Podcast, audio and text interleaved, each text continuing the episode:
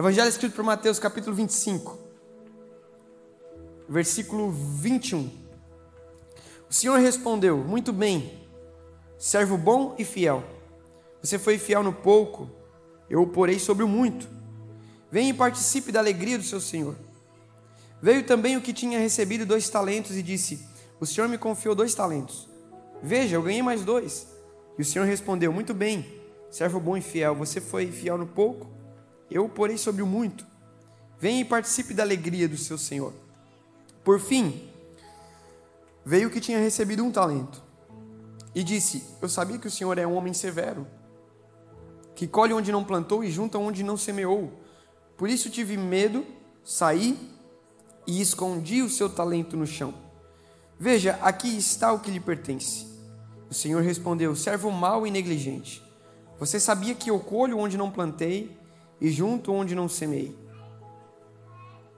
Então você devia ter confiado meu dinheiro aos banqueiros para que, quando eu voltasse, o recebesse de volta com juros. Tirem o talento dele e entreguem-no ao que tem dez, pois a quem tem mais, mais será dado, e terá em grande quantidade, mas a quem, tem, a quem não tem, até o que tem lhe será tirado.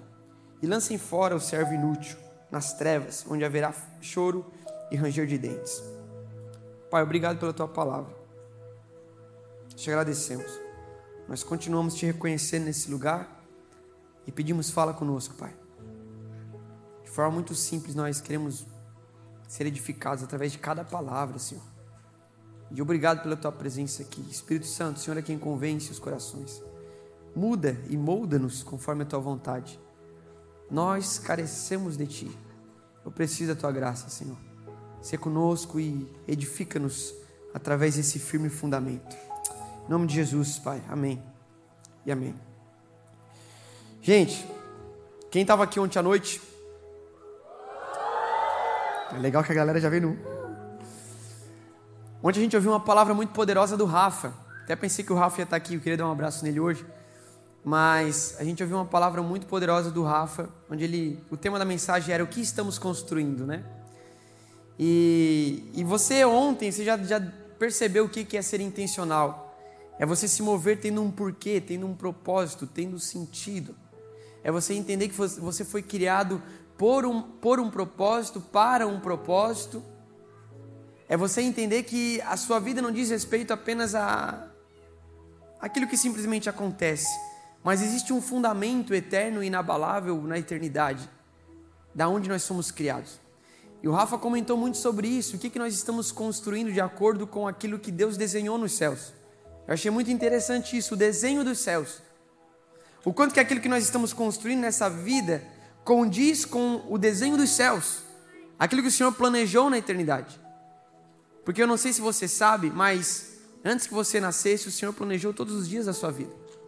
Salmo 139, versículo 16 fala que o salmista vai falar que antes, antes, de eu, de eu, antes que eu tivesse nascido, o Senhor já conhecia, me conhecia no ventre da minha mãe, e o Senhor já, já havia planejado todos os dias da minha vida.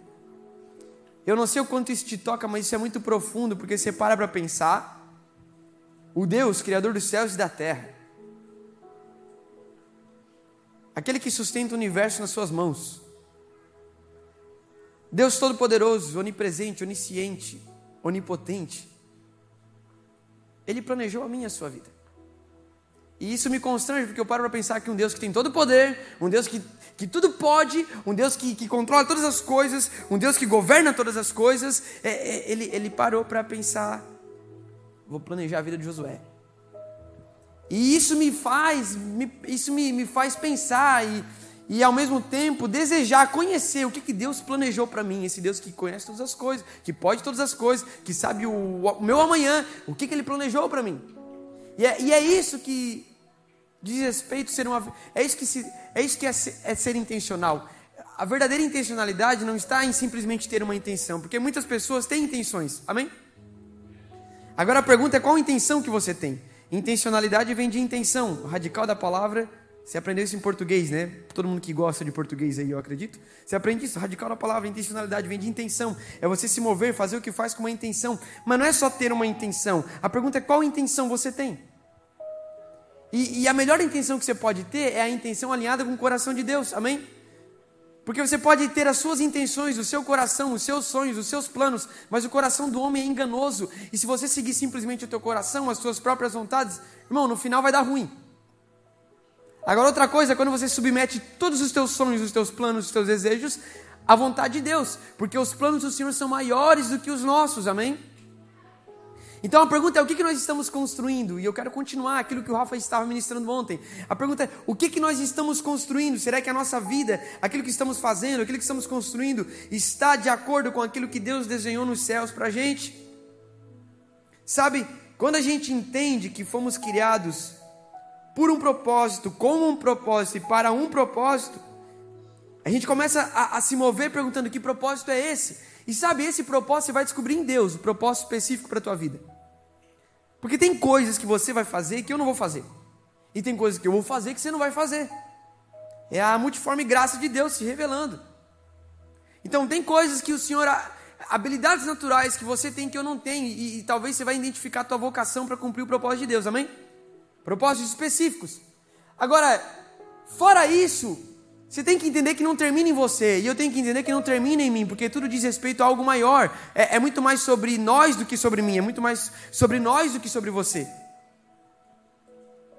E é por isso que a gente tem que entender que, além dos propósitos específicos, existe um propósito geral para todos nós. Então, quando eu começo a me perguntar, olha, eu sei que eu fui criado é, por um propósito, com um propósito e para um propósito. Você pode repetir comigo? Por um propósito, com um propósito e para um propósito. Você começa a se perguntar, ok, que propósito é esse? Além dos propósitos específicos que você vai descobrir em Deus, na tua vida com Deus, o propósito geral sempre vai culminar em Jesus, porque na verdade Jesus é o próprio propósito. Não é tanto sobre o, o, que o Rafa falou ontem, sobre o como ou sobre o que, que a gente às vezes fica tentando procurar, mas é, é sobre o porquê e o porquê nós encontramos Jesus, porque dele, por ele, para ele são todas as coisas e pronto. Ele é o início, ele é o fim. Então quando você, quando você quer saber qual é o propósito da sua vida, é, para onde você tem que ir, para onde você tem que caminhar, irmão, corre para Jesus, corre para os pés de Jesus, porque ele é o sentido, ele é a razão, ele é o propósito e nada nessa vida substitui a presença de Jesus. Você pode conquistar toda a fama desse mundo. Você pode conquistar muitos, você pode conquistar muito status. Você pode conquistar todos os likes que você quer no teu Instagram, no teu TikTok. Você pode bombar na tua popularidade. Você pode ter muitas riquezas. Você pode ter muitos amigos. Você pode ter muita grana. Você pode desfrutar de muita coisa nessa vida. Você, você que está aqui, talvez você nunca frequentou uma igreja evangélica e tal. E você pode fumar um baseado lá fora, porque os teus amigos falam que é muito legal. Mas pode ter certeza que nada nessa vida, nada, nada. E, meu irmão, você sabe o que, significa nada na etimologia da palavra, a raiz dela no grego? Nada. Sabe o que significa? Nada. Nada. Nada nessa vida substitui a presença de Jesus. Nada nessa vida, você pode ter os, os, os sonhos mais ambiciosos, mas se você não estiver na presença de Jesus, você nunca encontrará satisfação plena. Porque Ele é, e isso basta. Tudo parte desse lugar onde você. Qual é o meu propósito? O propósito é estar com Jesus, é caminhar com Jesus, é conhecer Jesus, é amar Jesus sobre todas as coisas, com todo o teu coração, com toda a tua alma, com toda a tua força e com todo o teu entendimento.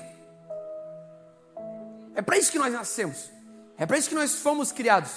E quando a gente começa a entender isso, a gente começa a perceber, ok, então eu tenho que construir a minha vida, aquilo que a gente canta, né? Eu vou construir minha vida em Ti, Jesus, Tu és o meu fundamento. Isso aqui é muito real, nós temos que construir é, com base nesse fundamento. E glória a Deus por isso, eu acredito que você já entendeu isso até aqui, amém? Agora, a partir disso, que já tem sido ministrado desde ontem, eu começo a perceber que durante essa jornada, de buscar um propósito, de viver o propósito, de ser intencional e de saber o porquê que eu estou vivendo, porquê que eu vivo nessa terra em 2022, porquê que eu congrego na The Blue, porquê que eu estudo onde eu estudo, porquê que eu nasci onde eu nasci, porquê que eu estou na casa onde eu estou. Nessa busca, eu tenho percebido muitas pessoas ansiosas e preocupadas, pensando: ai, será que eu estou vivendo o meu propósito? Ai, é, eu acho que os propósitos de Deus ainda não se concretizaram na minha vida. E às vezes, eu sempre ministrei muito para os jovens que a gente lidera sobre propósito. Na escola a gente fala sobre propósito. E às vezes eu tenho que dosar um pouco porque eu entendo que a gente gera essa expectativa de temos um propósito, então qual é o propósito de Deus? E o que eu tenho que fazer? E a gente começa a procurar muito como, e qual é, e como que é. E às vezes a gente não vê muita coisa acontecendo e a gente começa a se frustrar. E eu aprendo algo sobre isso nesse texto.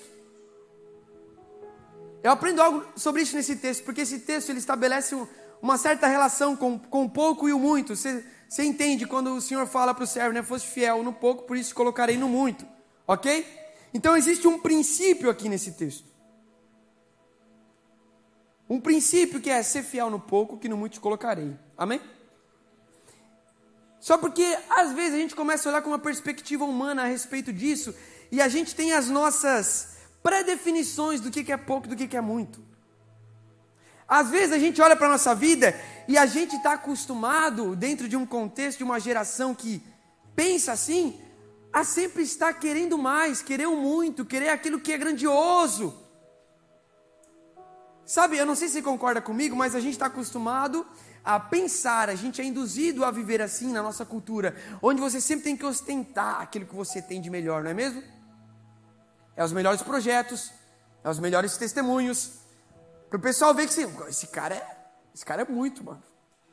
Você tem que. Você tem que andar na tua escola, você tem que ser o cara mais descolado, entendeu? Porque é. O cara é. A foto tem que ser a melhor foto, porque o melhor ângulo, porque esse ângulo aqui o meu nariz é um pouco torto, então tem que ser esse, porque eu tenho. É sempre o. A gente sempre tem um pouco dessa. dessa síndrome de querer mostrar aquilo para ostentar, para impressionar ou para talvez conquistar uma certa aceitação, porque a gente estabelece os nossos padrões do que é pouco e do que é muito, e, e nessa ânsia de, de sempre estar vendo pessoas mostrando o seu melhor, as pessoas fazendo o seu melhor, é, grandes testemunhos, grandes projetos, grandes coisas, grandes conferências, é, multidões, a gente vê muita coisa acontecendo, as pessoas mostrando o seu melhor. E às vezes a gente olha para isso e não consegue encontrar contentamento com aquilo que a gente tem. Porque a gente está olhando e pensando: ah, o dia que eu tiver muito, ah, o propósito de Deus na minha vida vai se concretizar quando eu tiver uma oportunidade e eu ministrar numa conferência da Força Team. Ou o propósito de Deus na minha vida vai, vai se materializar quando eu terminar minha faculdade. Cara, é o meu sonho, é, é o propósito de Deus para minha vida. Eu vou me formar em medicina e eu vou salvar muitas vidas, eu vou trabalhar e eu vou ter grana para investir em missões. Então, aí eu vou viver os propósitos de Deus para minha vida. Ah, eu não estou vivendo os propósitos de Deus para a minha vida ainda. Mas, mas quando isso acontecer, porque a gente fica esperando, gerando expectativa para aquilo que tem que acontecer, porque não é suficiente o que está acontecendo. Porque a gente está buscando muito, a gente, na verdade, a gente supervaloriza o muito. E eu quero que você entenda muito isso. A gente supervaloriza o muito. Nada contra valorizar, amém? Vocês estão comigo, pessoal? Nada contra valorizar. O problema é superdimensionar, supervalorizar. Porque a gente supervaloriza o muito em detrimento do pouco. a gente supervaloriza o muito em detrimento do pouco. E sabe, a gente deixa de valorizar o pouco. E aqui eu começo a parar para pensar que o muito só é muito porque existe o pouco, porque através do pouco você chega no muito. Então, normalmente a gente estabelece uma relação onde o muito é grandioso e o pouco é pequeno, o pouco é simples.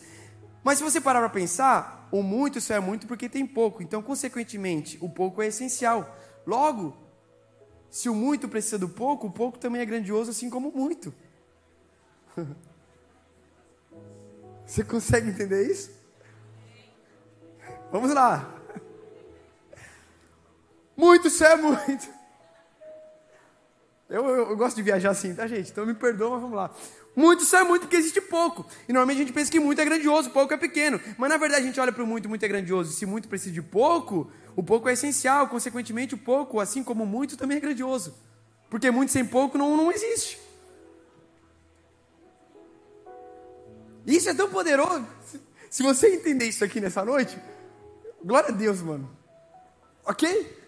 Isso é tão poderoso porque isso começa a mudar a perspectiva da nossa vida. Porque quando a gente começa a entender que o muito só é muito por conta do pouco, através do pouco, a gente começa a contemplar a vida, a gente começa a viver a vida com uma outra perspectiva. A gente começa talvez a viver uma plenitude na, uma plenitude vai ficar um termo meio, meio chato de falar, plenitude de intencionalidade, mas não. A gente começa a ser intencional de forma plena.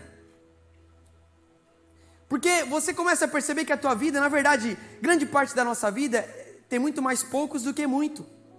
E quando eu falo de poucos, talvez a gente pode relacionar isso a processos. Amém? Não é todo dia que você se forma numa faculdade. Pelo contrário, o processo para que você chegue até lá é muito maior. O conjunto de poucos que você vai ter na tua vida é muito maior para que você desfrute daquele momento. Não é todo final de semana que você tem uma conferência linda como essa, com a igreja lotada, um uniforme lindo como esse, com, com um som incrível, todo mundo reunido, a presença de Deus, esse ajuntamento, e é tão poderoso, isso é grato a Deus por isso. Eu falava com o Rec, às vezes a gente, às vezes a gente não valoriza tanto, e, e eu quero que, que fique muito claro, muito claro isso. Porque o maior erro é a gente combater um extremo com outro extremo. Ok? Então, eu não estou falando para você desvalorizar o que é grandioso, porque aparentemente, aos olhos humanos, isso aqui é muito grandioso. E aos olhos de Deus também é. Existe algo muito especial que acontece em ajuntamento, onde existe fome e sede pela presença de Deus. Então você não pode vir para uma conferência como essa apenas assim, vamos lá, uma conferência, meu líder convocou.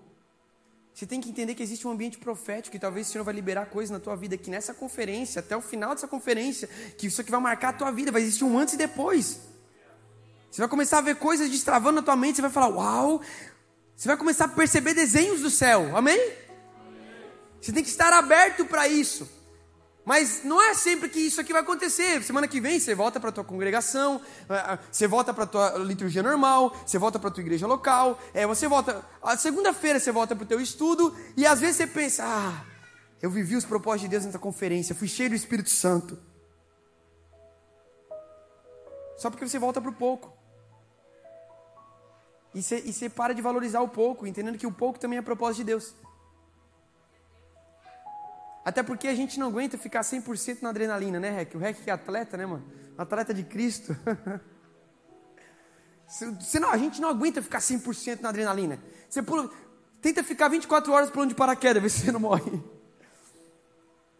A gente não aguenta o 100%. Imagine se a presença de Deus vem e você fica 100% naquela êxtase da presença de Deus. Irmão, você não aguenta talvez tanto tempo a glória de Deus te invadindo, porque a glória de Deus ela é poderosa, irmão. Então às vezes Deus vem e rompe, pá, mas ele precisa, senão você morre. Porque Deus vem mostra a glória, mas agora ele, ele meio que se esconde um pouco para ver. Agora, você, você, teve uma manifestação, você teve um vislumbre, você teve uma visão. Eu, eu te dei uma direção. E agora, eu abro um espaço para que você exercite a tua fé. E agora, é quando você, é quando você não está não está sentindo muita coisa, é quando você volta para o teu pouco, para o teu cotidiano, para coisa comum, para coisa ordinária, que talvez você não está não, não tá nesse ambiente tão denso da glória de Deus. E, e, e aí é que Deus está olhando assim, não estou manifestando nada, só estou te dando vida, estou te sustentando, isso é suficiente, mas é um ambiente para que a gente manifeste a nossa fé. Amém? Você está comigo? Então eu quero que você entenda muito isso. Essa relação do pouco e do muito, aquilo que nós confiamos, acreditamos que é muito, aquilo que nós pensamos que é pouco. E na verdade entender que na verdade o pouco também é grandioso. E é por isso que talvez o tema dessa mensagem é o simples é grandioso. Você pode falar para a pessoa do seu lado, o simples também é grandioso. O simples é grandioso. Porque quando você começa a ter um pensamento, uma cultura, uma vida, onde você começa a olhar para as coisas simples, para as coisas ordinárias, para as coisas comuns da tua vida como grandioso, você começa a ter uma outra postura diante das realidades, das situações que você vive. E uma das coisas que isso gera em você é mordomia. Quando você compreende que o pouco que você tem na mão, aquilo que Deus deposita, para que você viva o desenho dos céus, aquilo que Ele construiu para a sua vida, quando você percebe que a tua vida já não é mais tua, tua vida pertence a Deus e está a serviço de um propósito maior, você percebe também que os teus dons, que os teus talentos, aquilo que você carrega, está à disposição do reino de Deus. Tudo que você tem, os teus recursos, teu talento, o teu tempo, está à disposição de Deus. E às vezes você pensa, mas eu tenho pouco. Mas quando você tem essa compreensão que o pouco também é grandioso, você começa a ter o princípio da mordomia. O que, que é mordomia? É você ser responsável e zeloso com aquilo que Deus colocou nas tuas mãos. Porque foi Deus que colocou. Você consegue entender isso? Mordomia com as coisas que Deus te deu. E às vezes a gente não valoriza as coisas que Deus te deu, sabe por quê? Porque a gente está olhando para o muito, Pablo. E a gente está pensando, ah, quando eu tiver aquilo, eu vou cumprir os propósitos de Deus na minha vida. Quando eu tiver, ah, quando eu, eu puder, quando eu tiver oportunidade, quando eu tiver espaço, quando eu tiver possibilidade, quando eu tiver independência, quando eu tiver, quando eu puder, quando, quando chegar esse momento, eu vou viver os propósitos de Deus, porque eu preciso ter muito para ver o propósito de Deus. E não, irmão, você precisa do pouco. Eu acho incrível quando eu olho para historinha de escola, escola bíblica dominical. Moisés abrindo o mar vermelho, amém? Moisés saindo, fugindo do Egito. Deu a louca no faraó, ele mandou todo mundo. Mandou o exército correr atrás do povo. Imagina o povo, está li tá livre. Foi liberto do, do Egito e está chegando, e daqui a pouco eles começam a ver a poeira levantando, de certo exército vindo, e Moisés vai dar ruim. E, e aí começa aquele alvoroço, e eles chegam e tem um mar na frente. E agora, Moisés, o que, que a gente faz? Imagina o alvoroço, é muita gente, muita gente, muita gente. As mães pegando os filhos pelo, pelo, pela manga, e corre negada. E a galera correndo, e o alvoroço, poeira subindo. E Moisés aqui na frente do mar vermelho, para onde a gente vai? Senhor, o que, que a gente faz? Aí Deus fala para Moisés: Moisés, fala para o povo que marche. Moisés, levanta o cajado. Levanta o cajado, Moisés. Aí Moisés, muito inteligente, ele levantou o cajado. Imagina o povo na expectativa. Vão ser escravizados de novo. O povo de agora, Moisés. Moisés na beira do mar. Levanta o cajado. E eu fico imaginando assim, câmera lenta, não tem como. Levantando o cajado. E, a, e o mar se abrindo. E a galera atrás, tipo assim. Oh. E o mar se abriu. E o povo passou. E olha que o exército foi passar, o mar fechou. E o exército morreu. E o povo atravessou o mar. Aí eu fico pensando na galera chegando para Moisés e falando, cara, como é que você fez isso, mano? E talvez Moisés querendo ganhar um pouco de moral, ah, então eu peguei o cajado, eu peguei o cajado, né, cara, olhei para o mar assim, e levantei.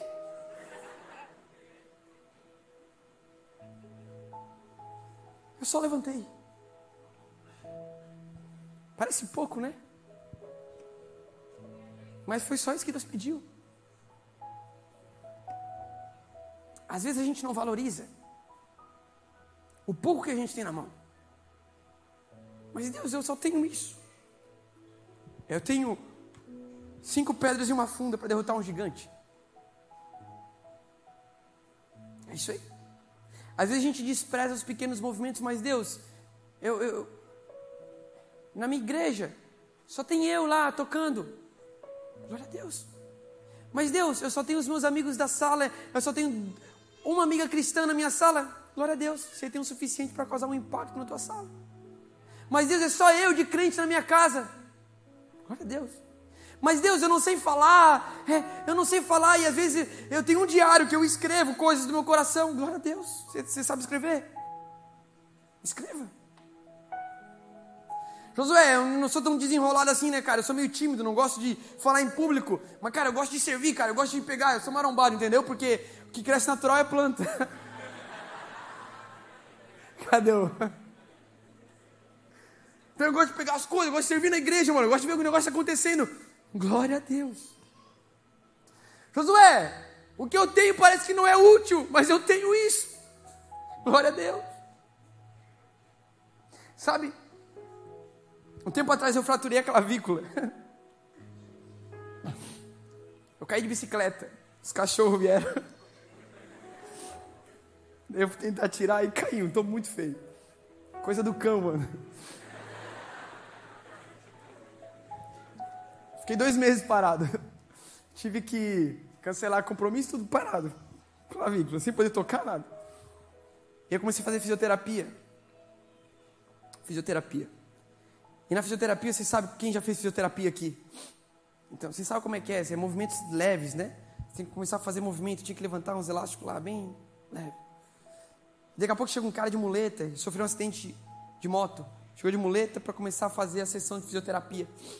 E a fisioterapeuta levou ele para uma barra e começou a passar um exercício para ele. E o exercício para ele era esse aqui. Ela falou: você pega aqui na barra, você faz isso aqui, ó. Entendeu? Assim, ok. E eu fiquei olhando, né? De butuca assim. E ele começou. E a fisioterapeuta, isso aí, muito bom, vai lá, um pouquinho mais. Isso! Boa, boa, vai lá, um pouco mais. E ele. E eu fiquei olhando. E eu pensando, cara, que irrelevante isso.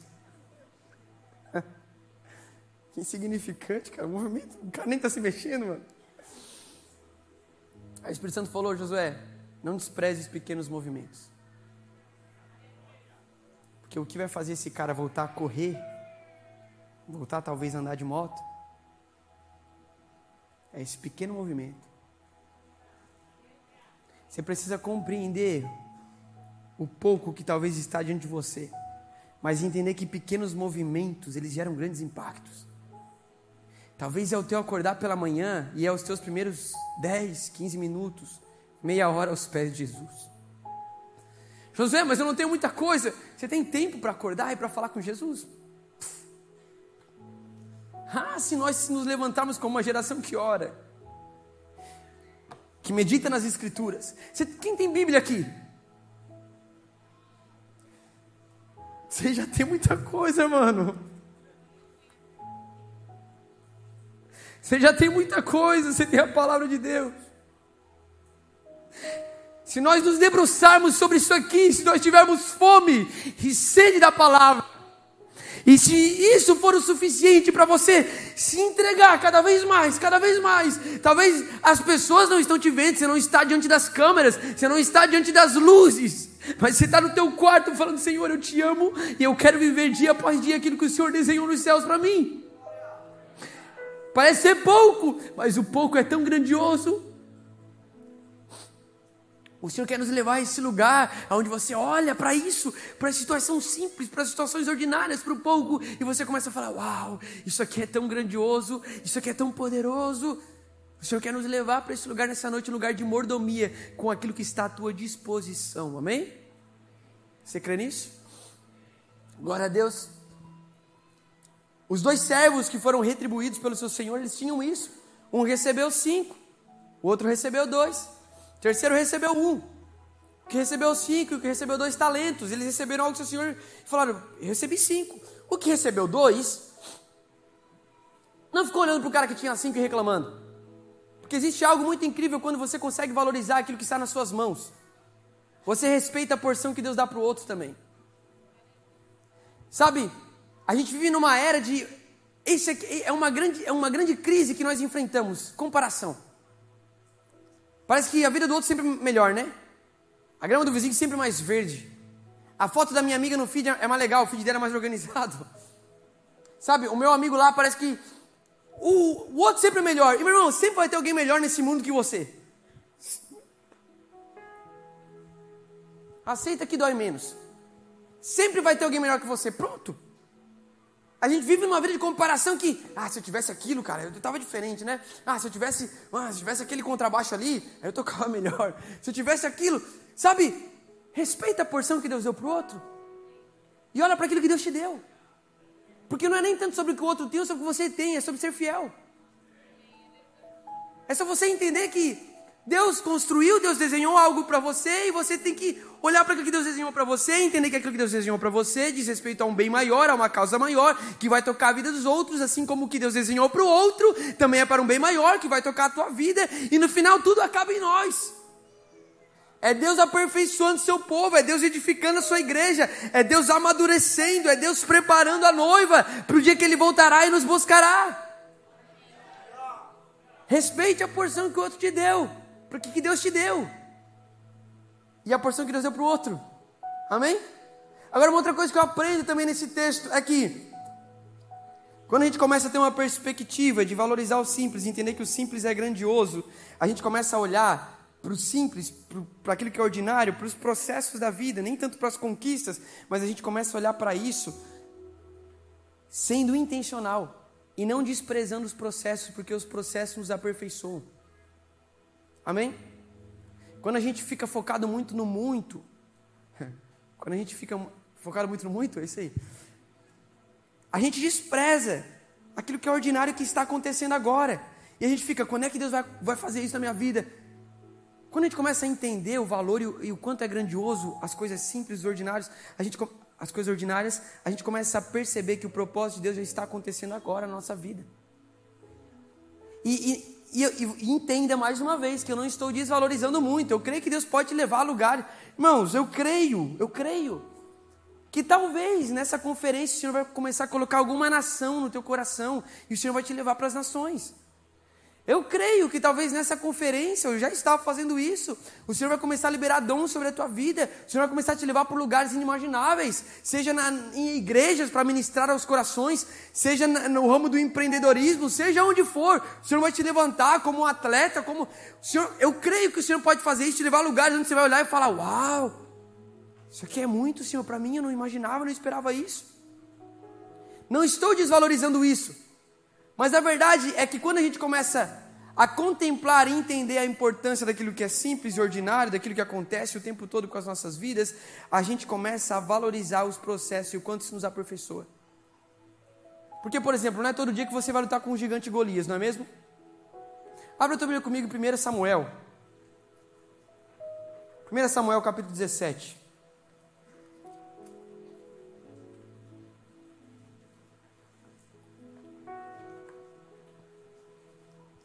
Monta uma história de escola bíblica dominical. Davi e Golias. Capítulo 17, versículo 17.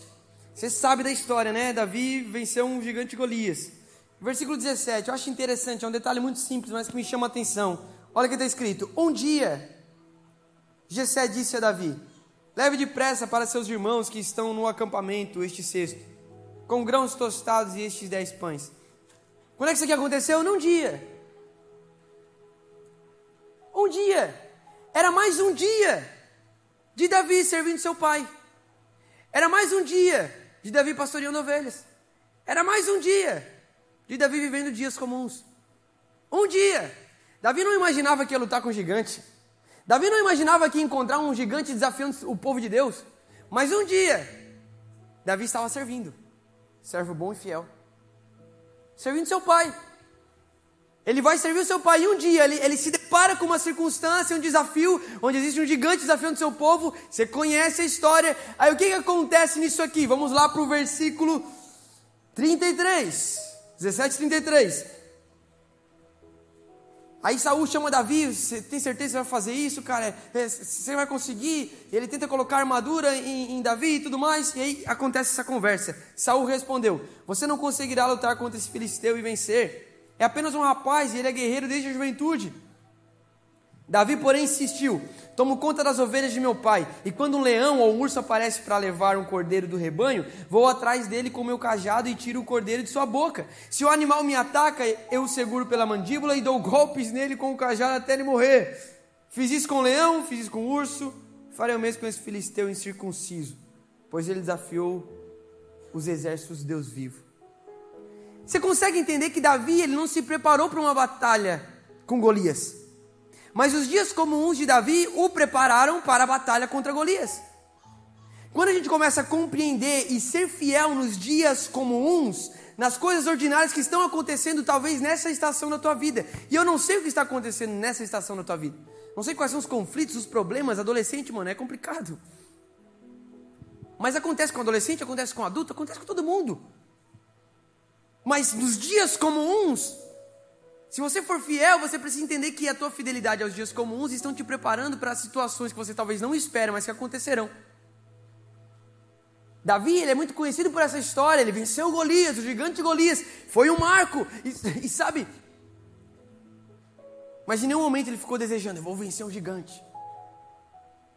Existem coisas que vão acontecer na sua vida, propósitos de Deus que você vai perceber, você vai compreender: uau, Deus me chamou para isso. Uau, eu conquistei tantas pessoas para Jesus.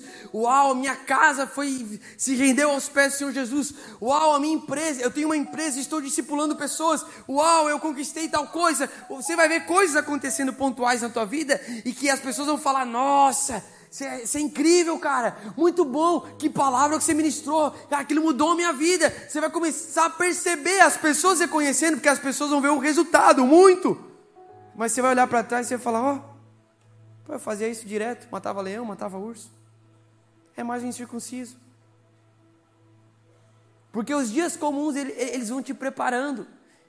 E daqui a pouco já não faz uma diferença do pouco e do muito, não faz uma diferença, cara, você pastorear a ovelha dos teus pais e matar um, um, gigante, porque você simplesmente está ali, permanecendo, sendo fiel, sendo intencional em todo o tempo. Não é uma intencionalidade parcial que você fala, eu vou ser intencional agora porque agora eu vou pregar a palavra, eu vou ser intencional agora porque agora o Senhor me despertou e agora o Senhor abriu uma porta de emprego, eu vou ser intencional porque agora, agora eu consegui a faculdade que eu tanto sonhava, eu vou ser intencional porque agora eu conquistei a independência. Eu, Seja intencional em todo o tempo. O Senhor quer te levar a compreender isso, que os processos que você passa, que você vive, estão te preparando para algo maior, mas não necessariamente maior no sentido de talvez posição, de postura, de coisa que você vai ver acontecer, mas no fundo tudo é a mesma coisa, você tem que permanecer sendo fiel e intencional. Amém? E uma outra coisa para encaminhar para o fim, fim, que essa compreensão de valorizar os simples, gera em nós é desfrutar de uma alegria completa. Porque eu não sei você, mas deve ser muito triste você ficar esperando por algo para se alegrar, não é mesmo? Então, assim, eu nunca estou contente com aquilo que está acontecendo com a minha vida. Porque parece que falta mais. Parece que o que eu tenho é pouco. E eu não considero pouco grandioso. Então falta contentamento. Agora, quando você começa a acordar todas as manhãs, você agradece pelo pão que você tem na tua casa você agradece pela vida que Deus te deu. Eu não sei se para você isso já faz sentido. Gente, vocês estão comigo? Eu não sei se para você isso já te alegra, mas o fato de você estar tá respirando. Alguém pagou alguma taxa pelo oxigênio aqui hoje? Taxinha, centavos, reais, não? Graça. Parece pouco. Mas a gente está aqui. Sabe, você começar a perceber Deus nas coisas simples. Isso gera uma alegria tão plena. Você ser intencional em todo o tempo na tua contemplação, na tua devoção. Paulo vai escrever. Segunda carta a Timóteo. Segunda carta a Timóteo. Paulo vai escrever para Timóteo falando: olha, as pessoas procuram riqueza, mas a riqueza é a devoção e o contentamento. É você estar devoto a Deus e encontrar contentamento nisso, porque essa é a maior riqueza. É quando você começa a reconhecer Deus em todo o tempo. Você não precisa, você não é errado, mas é legal você estar tá aqui, né? A presença de Deus vindo, a gente tendo uma conferência. É legal, isso é muito poderoso. Nós temos que ter expectativa nisso. É legal, cara, você conquistar muitas coisas na tua vida, mas é tão legal também você acordar pela manhã e sentir a presença de Deus na brisa e no vento que sopra, no sol que nasce pela manhã, na chuva que cai. E talvez o nosso maior erro de não viver uma vida de contentamento intencionalmente é porque a gente não está reconhecendo Jesus nas coisas ordinárias. E esse foi o grande erro do povo de Deus. Porque o Senhor Jesus veio para, para os que eram seus, o Criador dos céus e da terra, ele veio. E primeiro cap, capítulo 1 do Evangelho escrito por João fala que ele veio e os seus não o reconheceram. Irmão, você imagina o Deus, Criador dos céus e da terra, aquele que fez todas as coisas, aquele que planejou a nossa vida, ele vem. Imagina Jesus aqui agora, mano. Vamos lá. Imagina Jesus aqui, seja, seja o que for que ele estivesse fazendo, filmando, talvez, servindo.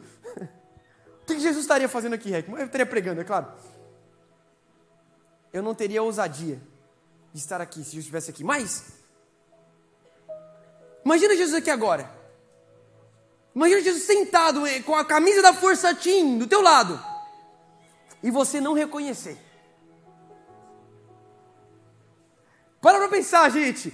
Estamos falando do Senhor e Salvador da nossa vida, aquele que tem poder para salvar a humanidade, que tira, o, o, cordeiro que tira o pecado do mundo. Ele está sentado do seu lado, camisa da Força Team ali, sentadinho aqui, ó. Ele está ali, ouvindo a palavra aqui, ó. Você está nem aí, porque quem é esse cara que está aqui? Ele veio para os que eram seus e os seus não reconheceram. Mas a todos aqueles que o reconheceram, lhes foi dado o direito de serem chamados filhos de Deus. Que Deus nos livre viver uma vida sem reconhecer Jesus. Que Deus me livre de acordar pela manhã e não reconhecer Jesus me dando fôlego de vida. Que Deus me livre de ter uma oportunidade tão honrosa como é de poder estar ministrando aqui para vocês. Mas não reconhecer a graça de Deus na minha vida, me sustentando, me aperfeiçoando. Que Deus me livre de viver uma vida onde eu penso que o meu sucesso está na força do meu braço. Embora o esforço é necessário, mas tudo proveniente da graça. Que a gente ache essa graça diante de Deus, movido por um santo temor, para em todo tempo reconhecer Jesus você consegue reconhecer Jesus agora, nesse instante?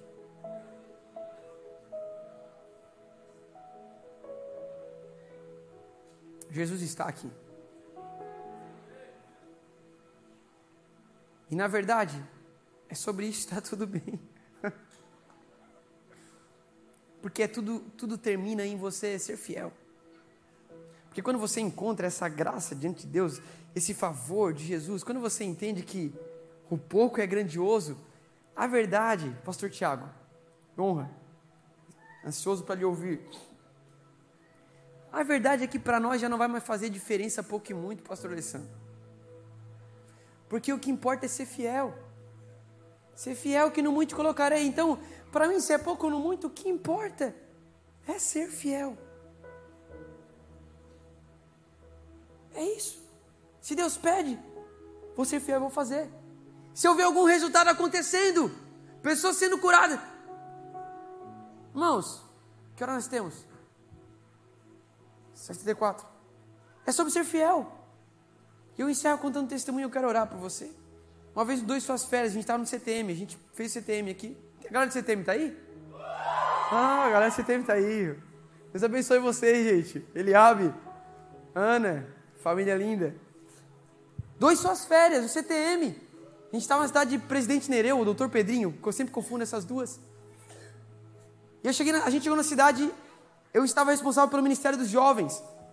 Chegamos na cidade. No primeiro dia eu tirei para orar, no ginásio que a gente estava é, repousando lá, pousando, né? Tirei para orar e pensando, Senhor, o que o Senhor quer fazer nessa cidade? Comecei a orar, né? A gente tinha um projeto já para a cidade, mas comecei a orar. E aí, durante a oração, esse devocional, eu vi uma casa rosa e uma perna machucada. Uma casa rosa e uma perna machucada. Eu peguei, balancei a cabeça sim, vou, vou continuar orando. Continuo orando. De novo, uma casa rosa e uma perna machucada. E aí, eu pensei, olha, eu estou no ambiente devocional, falando com Deus, isso aparece na minha mente, Deus quer alguma coisa. Eu, pensei, ué, o que está acontecendo? Daí, na, na, outra manhã, eu falei para a turma que ia ser para evangelismo, falei, galera, eu estava orando e eu vi uma casa rosa e uma perna machucada. Então, durante o evangelismo, se vocês encontrar uma casa rosa, pergunte se tem alguém com perna machucada. Porque eu acho que Deus quer fazer alguma coisa na cidade. E aí o pessoal saiu, primeiro dia, nada. Segundo dia encontraram uma casa rosa. Encontraram, encontraram duas casas rosas. E onde nas duas casas rosas tinha pessoas com perna machucada. E chegaram falaram, Josué, encontramos. Cara, que legal, eu quero lá ver. Uma das, das casas, a, velhinha, a, a senhora tem a, a perna amputada. Assim, cara. E a outra casa rosa é um cadeirante e o, e o senhor tem trombose. São duas pessoas com pernas machucadas. Eu disse, tá, vamos lá ver então amanhã. Eu saí no evangelismo com o pessoal, porque eu estava servindo em outra escala no outro dia. E eu cheguei na primeira casa rosa, nessa que o senhor era cadeirante, e que o sogro dele estava com trombose. E era a casa que eu tinha visto. O tom da cor era uma casa rosa, o modelo da casa. Eu pensei, cara, isso aqui. E na hora que você começa, teu coração começa a borbulhar, e você fala, Deus tem alguma coisa aqui. E a casa estava toda fechada. Eu falei, beleza, pessoal, vou ficar aqui, vou esperar porque a casa estava toda fechada. Eu sentei e falei, Deus, se alguém aparecer para fora, eu vou pedir água para encher minha garrafinha d'água. E se a pessoa encher, é porque é aqui. E do nada vem aquele pincher, os pincher bull, né? E começaram a chegar do nada no portão assim. E aí a dona saiu, saiu da casa e disse, passa, passa para dentro. Eu falei, oh, bom dia. Eu falei, bom dia. Você pode encher minha garrafinha d'água, por favor? Eu posso. Ela foi lá encher a garrafinha d'água. E eu cheguei no portão pensei, como é que eu vou falar isso?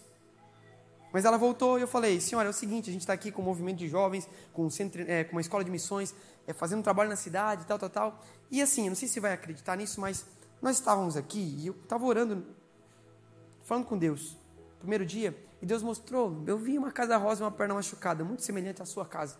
E os meus amigos falaram que existe pessoas com perna machucada aqui. É verdade? Sim, meu marido, ele é cadeirante e o meu, meu, meu pai tem trombose. Uau, eu acredito que Deus quer fazer alguma coisa aqui. A gente pode ir. Eles estão em casa agora? Não, não estão em casa. A gente pode vir aqui talvez mais tarde ou amanhã? Vem amanhã então, vem amanhã à tarde. Então, ok, combinado. A gente traz uns pães, porque tem pão, pão de forma, tá ligado? É o que mais tem lá, né? A gente traz uns pão para a gente tomar um café junto. No outro dia foi eu Alexandre. O Alexandre está aqui? Não tá. O Alexandre estava com a gente no doido. A gente foi para casa, chegamos lá, entramos na casa, tomamos um café, conversamos um pouco. Aí fomos direto ao ponto, porque o coração estava. Eu estava me sentindo Paulo, mano. Viagem missionária, sinais e maravilhas, dois suas férias, dois sua vida. Fomos direto ao ponto. Falei é o seguinte, senhores, é, falei com a sua esposa, é, falei com a, com a, sua filha. A gente estava aqui, eu estava orando, o senhor mostrou uma casa rosa com perna machucada e, e, a gente encontrou a casa de vocês. Eu acredito que Jesus ele pode curar vocês, vocês creem? Eu acredito. Então a gente pode orar por vocês? Podem. O Alexandre pegou o senhor com trombose, eu peguei o cadeirante. E começamos a orar. Heckman, com uma fé, mano. Senhor Jesus, nós te agradecemos pela tua presença. Nós declaramos cura, que os movimentos voltem ao normal. Nós reconhecemos que o Senhor tem todo o poder nos céus, na terra e debaixo da terra. E nós declaramos cura, Senhor, para honra e glória do teu nome. Amém. E aí,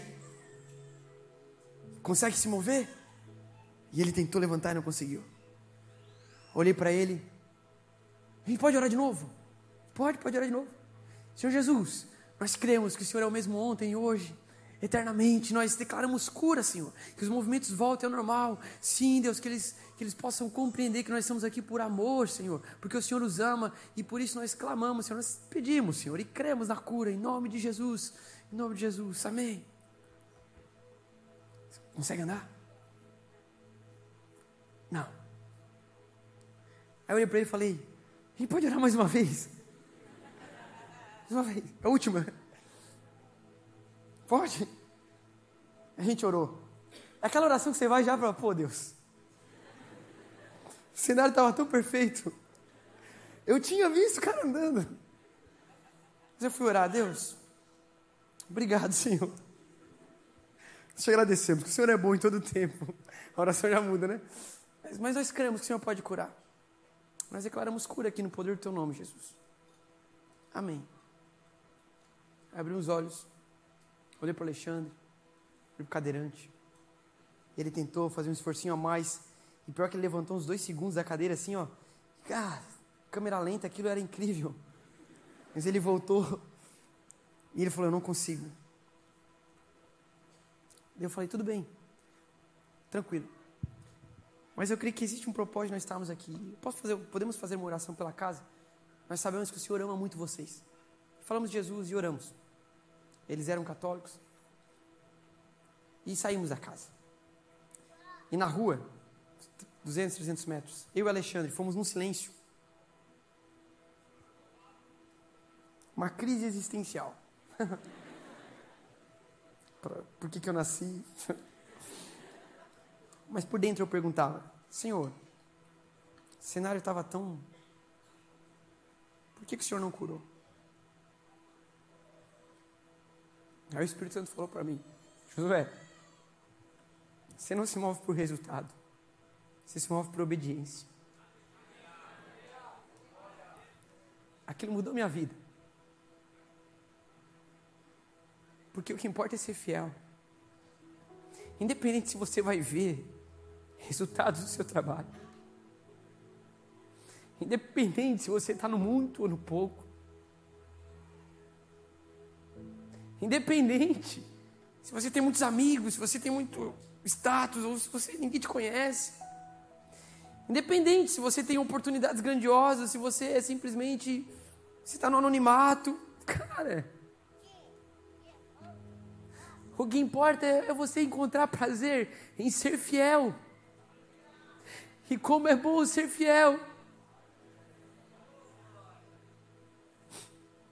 Talvez é o grande sentido da nossa vida é encontrar alegria em ser fiel. Porque naquele dia muitos aparecerão diante de Jesus e falarão: Senhor, em teu nome. Eu curei enfermos, expulsei demônios. Eu fiz tanta coisa que o olhar humano é tão uau. Mas o Senhor vai falar: não te conheço. Porque quem vai entrar é quem é servo bom e fiel. E eu creio que o Senhor está nos levando para esse lugar onde você encontra um prazer incrível em ser fiel em todo o tempo, independente se é pouco ou se é muito. Eu creio que o Senhor vai levar muitos de nós aqui a lugares incríveis. Mas quando você chegar lá, você vai perceber que não é sobre o lugar, não é sobre o muito, é sobre você olhar para Deus e saber que o Senhor está olhando para você e está sorrindo. Que o Senhor possa sorrir com as nossas vidas. No dia que você não estiver sentindo, quando você estiver sentindo emoção, num, num ambiente de louvor, num ambiente de palavra, a presença de Deus vindo, porque ela vem, irmão, a glória de Deus vem, ela te pega de um jeito que marca a tua vida. Mas quando você acordar e você está com preguiça, vai ter que fazer prova na tua escola. Você tem conta para pagar ainda. Você está com preguiça de viver. É um ambiente onde você tem a oportunidade de manifestar um nível mais intenso da tua fé, porque não é sobre o que você vê, é sobre o que você crê. E você sabe que Ele está, e porque Ele está, você decide ser fiel.